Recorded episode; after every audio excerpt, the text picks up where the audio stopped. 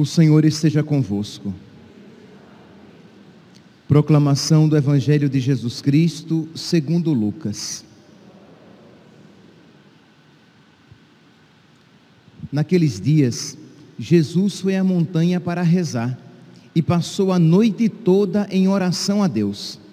Ao amanhecer, chamou seus discípulos e escolheu doze dentre eles, aos quais deu o nome de apóstolos: Simão, a quem impôs o nome de Pedro, e seu irmão André, Tiago e João, Filipe e Bartolomeu, Mateus e Tomé, Tiago, filho de Alfeu, e Simão, chamado Zelota, Judas, filho de Tiago, e Judas Iscariotes, aquele que se tornou o traidor.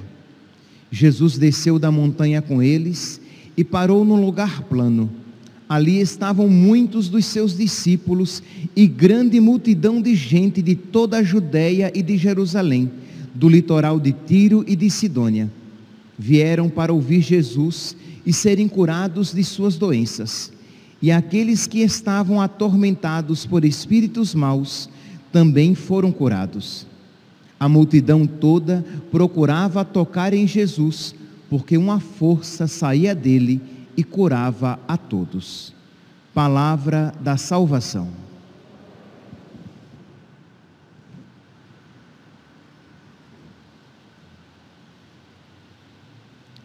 Caríssimos irmãos e irmãs, a igreja hoje tem a alegria de se vestir de vermelho.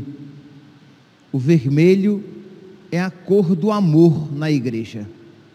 Seja do amor que é derramado sobre nós, o Espírito Santo. Então, no dia de Pentecostes, a igreja se veste de vermelho, porque o amor de Deus foi derramado sobre os nossos corações pelo Espírito Santo que nos foi dado. Romanos, capítulo 5, versículo 5. Mas o vermelho também é a cor do amor, porque é o amor que, uma vez recebido de Deus, nós amamos a Deus até o derramamento de sangue.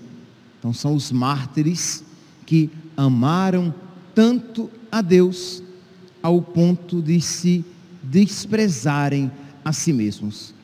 E temos então a alegria de celebrar São Simão e São Judas, apóstolos, que, como diz o evangelho de hoje aqui, foram chamados porque assim o Senhor quis, e que amaram o Senhor, como, eu, como eu fiz referência, até o derramamento do seu sangue, Simão, que foi cerrado ao meio, e Judas, que foi morto a machadadas.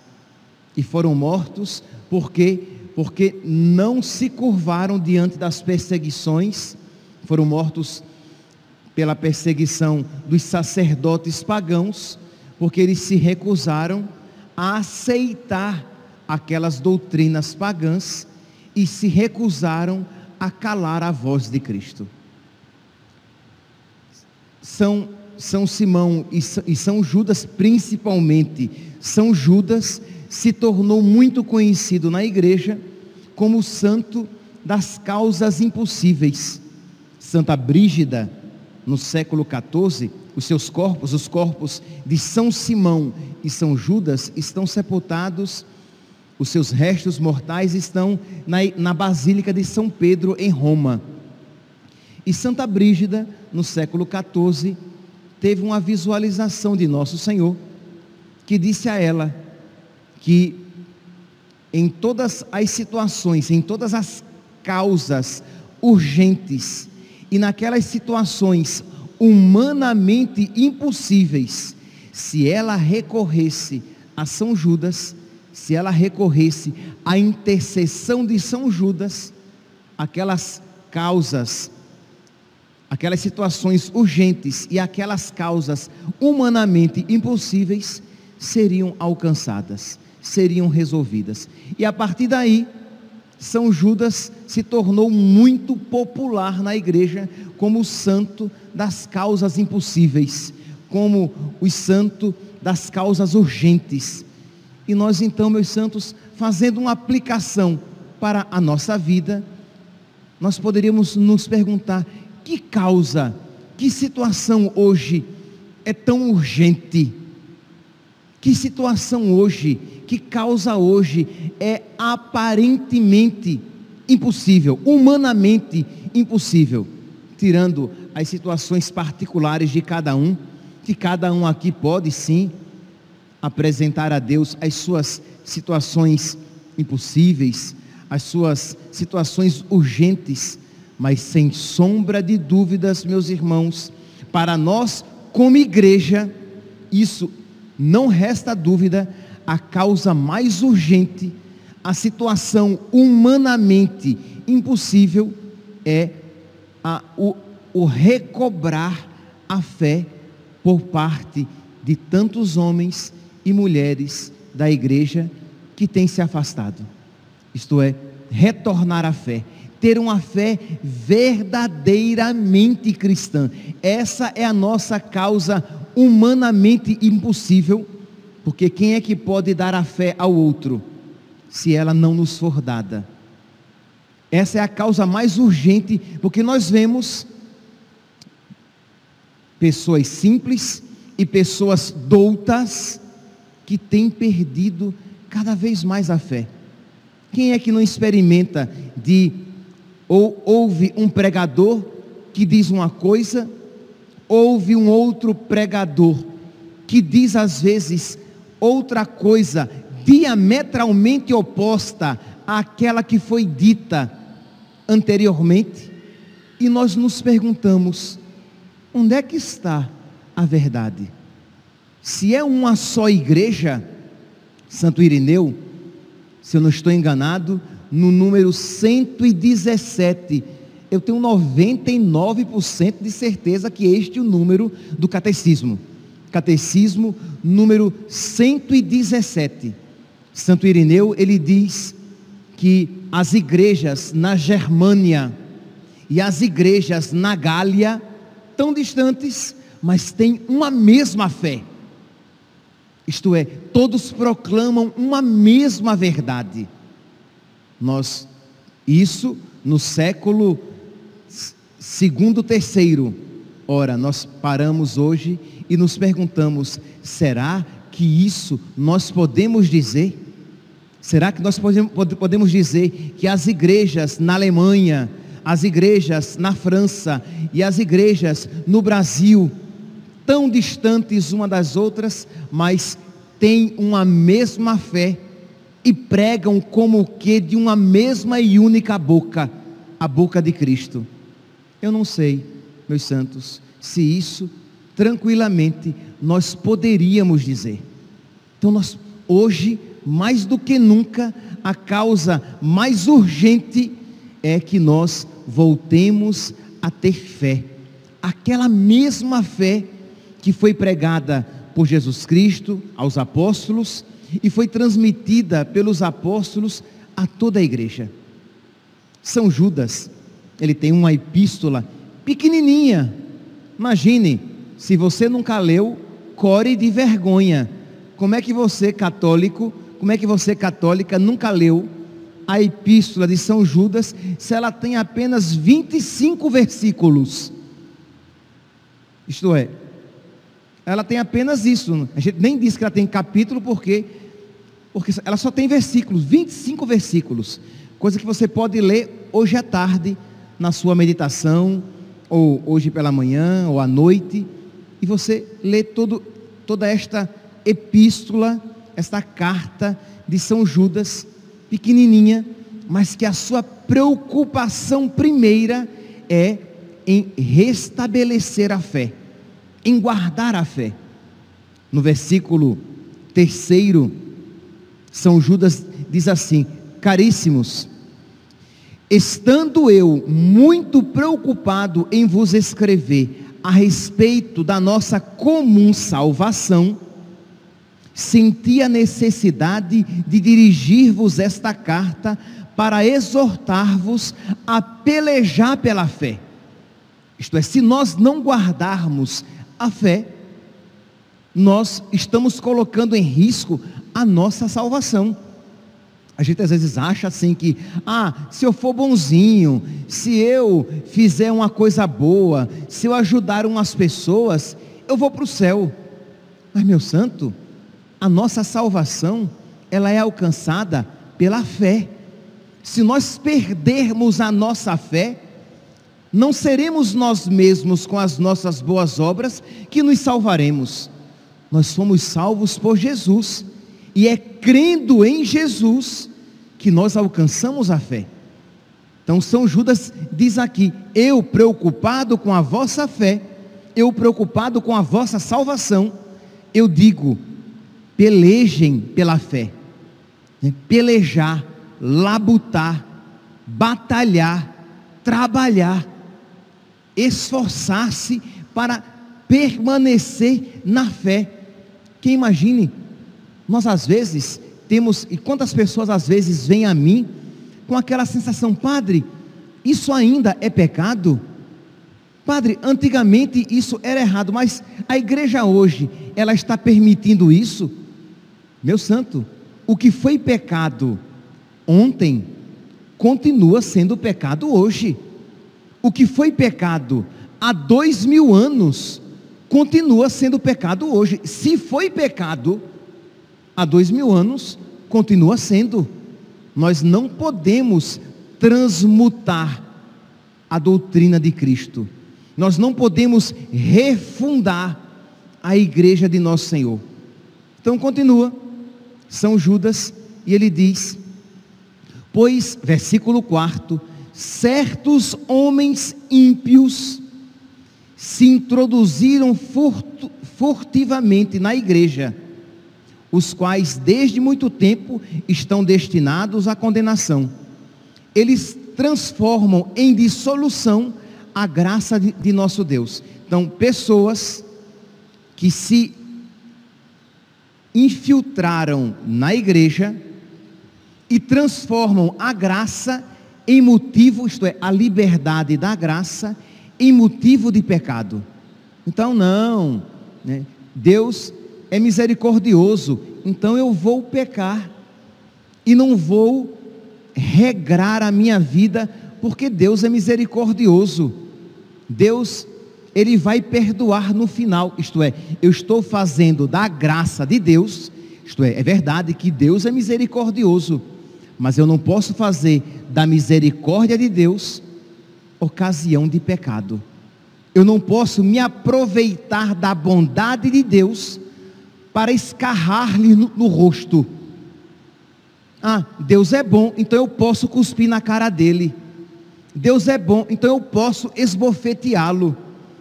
Deus é bom, então eu posso bater com a cana na sua cabeça. Porque Deus é bom, Ele vai me, me perdoar. Percebe que isso é uma impiedade sem tamanho, condenada por São Judas.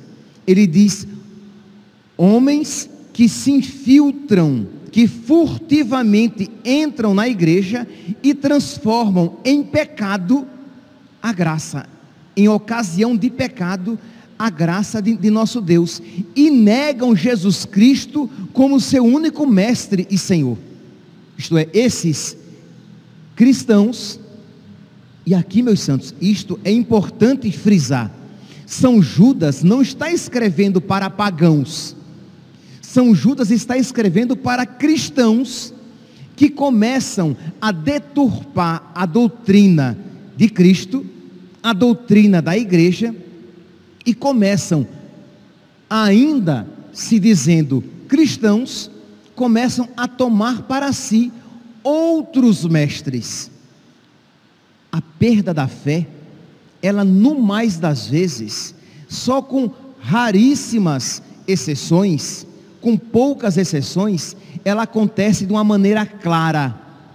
No mais das vezes, O abandono da fé acontece por um esfriamento e por uma seleção de daquilo que você quer observar. Isto é, raramente o abandono da fé acontece por alguém que diz assim: eu não sou mais católico, eu não sou mais cristão, eu não creio mais em Jesus Cristo, ou eu não creio mais na Eucaristia, ou eu não creio mais naquele mandamento. Rarissimamente acontece de uma maneira teórica e clara. A perda da fé, ela vai acontecendo de uma maneira prática e sutil. Você vai esfriando na fé. Você vai abandonando pouco a pouco o nosso Senhor. Você vai, não obstante se dizendo católico, se dizendo cristão, dizendo que Jesus Cristo é o seu Senhor, carregando um crucifixo no seu peito, mas você vai desdizendo a sua fé na prática da sua vida, porque você agora deixou de seguir Jesus para seguir outros mestres. É isso que São Judas está aqui condenando no versículo 4. Negam Jesus como único mestre e Senhor. Porque a partir do momento que você diz, ah, mas aquele mestre, aquele mestre que pode ser um catequista, que pode ser um padre, que pode ser até um bispo, que pode ser um religioso, que pode ser quem quer que seja. Você diz, ah, mas aquele mestre, ele me ensina isso. Ele é um falso mestre. Ele é um falso profeta. Ele é um falso doutor da fé porque ele está ensinando algo totalmente contrário àquilo que Jesus Cristo ensinou, e ele é o seu único mestre e Senhor. Isto é, eu sigo e eu obedeço aquilo que Jesus Cristo ensina. Isso aqui é uma doutrina clara entre os cristãos. Estou aqui citando São Judas, mas eu poderia, por exemplo, citar São Paulo naquela passagem clássica em que ele escreve aos Gálatas, Gálatas capítulo 1, versículo 8. Os Gálatas também estavam abandonando a fé. Isto é, como é que os Gálatas estavam abandonando a fé? Eles estavam deixando de ser cristãos? Não! Os Gálatas se diziam cristãos ainda. Os Gálatas se diziam adoradores de Cristo, mas na prática da vida, eles estavam adotando uma postura totalmente diferente daquela que São Paulo tinha ensinado, embora eles se dissessem católicos, cristãos. Vocês vão encontrar, infelizmente, vocês vão encontrar pessoas que elas frequentam o espiritismo e elas dizem que não tem nenhum problema, mas elas são católicas, são devotas, se dizem, devotas de Nossa Senhora e quem sabe até de São Judas Tadeu. As igrejas por aí dedicadas a São Judas Tadeu, vocês vão encontrar pessoas de todo tipo e que são devotas.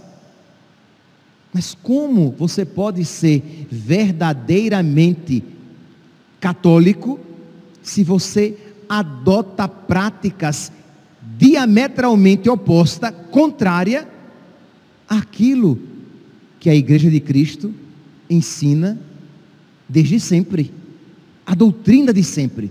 Pessoas que têm uma prática de vida errada, que estão é, em situação de adultério, que estão tendo vida sexual fora do casamento, pessoas que, têm, que vivem um relacionamento homossexual e elas se dizem católicas, porque Deus é amor e misericórdia, e Deus no final vai me perdoar.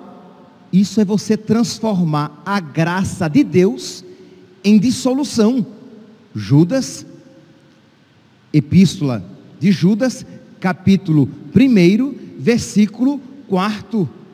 É transformar a graça de Deus em ocasião de pecado. É se aproveitar da graça de Deus para pecar. E aí diz: não, mas aquele mestre disse que não tinha problema. Isto é, aquele catequista, aquele pregador, aquele padre, ou quem quer que seja, disse que não tinha problema. Aí eu fui me confessar com um, um padre tal, vai dizer alguém, e ele disse que masturbação não era pecado, que faz parte do conhecimento do próprio corpo. Mas meu, meu santinho, minha santinha, você está adotando um outro mestre para você. Nós temos um único mestre, Jesus Cristo, nosso Senhor. E ele nos ensina que isso é pecado, que as práticas homossexuais são pecado, que o divórcio é pecado, que a masturbação é pecado, que o aborto é pecado, não matarás, que as outras religiões não salvam. O nosso mestre Senhor disse: Eu sou o caminho, a verdade e a vida. Ninguém vai ao Pai senão por mim. E como é então que aquele mestre pode dizer que se você é budista, se você for um bom budista, você vai se salvar? Como é que aquele mestre pode dizer que se você é espírita e você é uma boa, uma pessoa caridosa, você vai se salvar. Você está seguindo a sua consciência, dizem. Meu santinho, Jesus disse: Eu sou o caminho, a verdade e a vida. Ninguém vai ao Pai senão por mim. E não seria caridoso se isso de vocês eu escondesse. Porque poderia eu não iria causar uma, um, uma certa antipatia a alguns, mas muito simpaticamente eu estaria deixando você caminhando, eu iria deixar você caminhar para a perdição. Eu sou o caminho, a verdade e a vida. Ninguém vai ao Pai senão por mim. E se você é cristão, Jesus Cristo só tem uma igreja. E eu não posso, se eu quero ser fiel a Ele, se eu, se eu tenho como meu mestre, eu não posso dizer, não, se você crê em Jesus, tudo bem. Mas Jesus disse: Pedro, tu és pedra, e sobre esta pedra eu edificarei a minha igreja, e as portas do inferno jamais prevalecerão contra ela. Se você, meu irmão, é protestante, é evangélico, eu tenho com cari, eu tenho que com caridade chamar você para a única igreja de Cristo e dizer: "Venha, meu santo, porque aqui você terá toda a palavra de Deus". Na igreja de Cristo, não graças a mim, mas graças àquele que deixou uma igreja sobre a terra, você terá toda a palavra de Deus. Você terá o corpo, sangue, alma e divindade de nosso Senhor Jesus Cristo. Você terá a Virgem Maria como sua mãe e poderá a ela recorrer. Você terá a oportunidade de ter os seus pecados perdoados, recebendo a absolvição sacramental.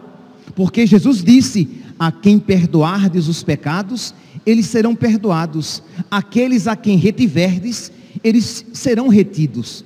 Então, por fidelidade ao meu mestre, eu preciso isso ensinar. Ah, padre, mas eu ouvi de um pregador que o que vale é o que você tem no coração. Mas, meu santo, nós só temos um mestre e Senhor. E nós só podemos seguir a doutrina daquele único mestre. Porque se nós começarmos a pregar uma doutrina diferente, nós estaremos fundando a nossa igreja. Não, mas na minha igreja tem Cristo. Pois bem, mas é a sua igreja. E é um Cristo criado à sua imagem e semelhança. Não é a igreja de nosso Senhor Jesus Cristo. Então a gente vai, vai perdendo a fé quando a gente vai esfriando e a gente vai mutilando o credo, isto é, escolhendo no que crê e rejeitando aquilo que não agrada. E aí você vai criando um novo credo para você. E aí São Paulo, eu citava aqui em Gálatas, capítulo 1, versículo 8, ele diz: Mas ainda que alguém, nós ou um anjo, isto é, São Paulo diz: se eu pregar um evangelho diferente, não escutem, que eu seja excomungado. E São Paulo diz: e mesmo que um anjo, isto é, agora pegou uma criatura celeste, superior a todos nós, mesmo que um anjo vos pregue um evangelho diferente daquele que eu vos tenho pregado, que ele seja excomungado, que ele seja anátema. Então, meus santos, nós precisamos então dizer: eu tenho um único, como São Judas, nós temos um único mestre e Senhor. E se aquele mestre, se aquele pregador, se aquele sacerdote está dizendo, está ensinando algo diferente daquilo que a igreja de Cristo sempre ensinou, que ele seja excomungado, que ele seja anátema, porque eu não quero segui-lo. São Judas vai dizer, e eu recomendo vivamente que você leia esses 25 versículos em casa depois. São Judas vai dizer no versículo 18: Porque no fim dos tempos virão impostores, seguindo suas ímpias paixões, homens que semeiam a discórdia, homens sensuais, isto é, homens sedutores do pecado, mas que não têm o Espírito Santo, mas que se infiltrarão entre vós. Então, o que eu quero deixar claro aqui é que São Judas não está falando de, de pagãos que vão nos tentar. São Judas está falando de pessoas que vão se infiltrar, que furtivamente vão entrar para querer nos seduzir com doutrinas estranhas e que nós precisamos estar alimentados pela fé, pela única fé, para que possamos garantir a nossa salvação. E por fim, no versículo 22, São Judas vai dizer: Exercei a vossa misericórdia. Como? Como é que agora São Judas vai dizer que nós precisamos ser misericordiosos uns com os outros, com a maior e a maior forma de misericórdia. Como é? Ele, tá, ele, ele vai mandar que nós ajudemos materialmente uns aos outros? Não, isso é misericórdia, tá? Mas não é a mais excelente misericórdia. Ele vai dizer que nós devemos dar de comer e de beber a quem tem fome e a quem tem sede. Isso é misericórdia, mas não é a mais excelente ele vai dizer: por fim, exercei a vossa misericórdia, ensinando-vos e repreendendo-vos mutuamente. Isto é, ensinar e repreender, corrigir os irmãos.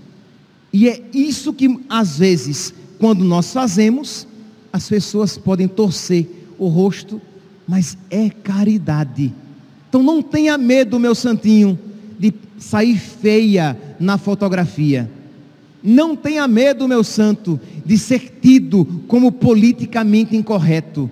Não tenha medo, minha santa, de perder até mesmo algumas amizades e de alguns familiares se afastarem, mas com caridade, com sabedoria e prudência, caridade, sabedoria e prudência, repreenda, ensinem e corrija uns aos outros, movidos pelo Espírito Santo que São Simão e São Judas nos ajudem, intercedam por nós, para que nós possamos cumprir a nossa missão enquanto estivermos sobre a terra. Louvado seja nosso Senhor Jesus Cristo, para sempre seja louvado.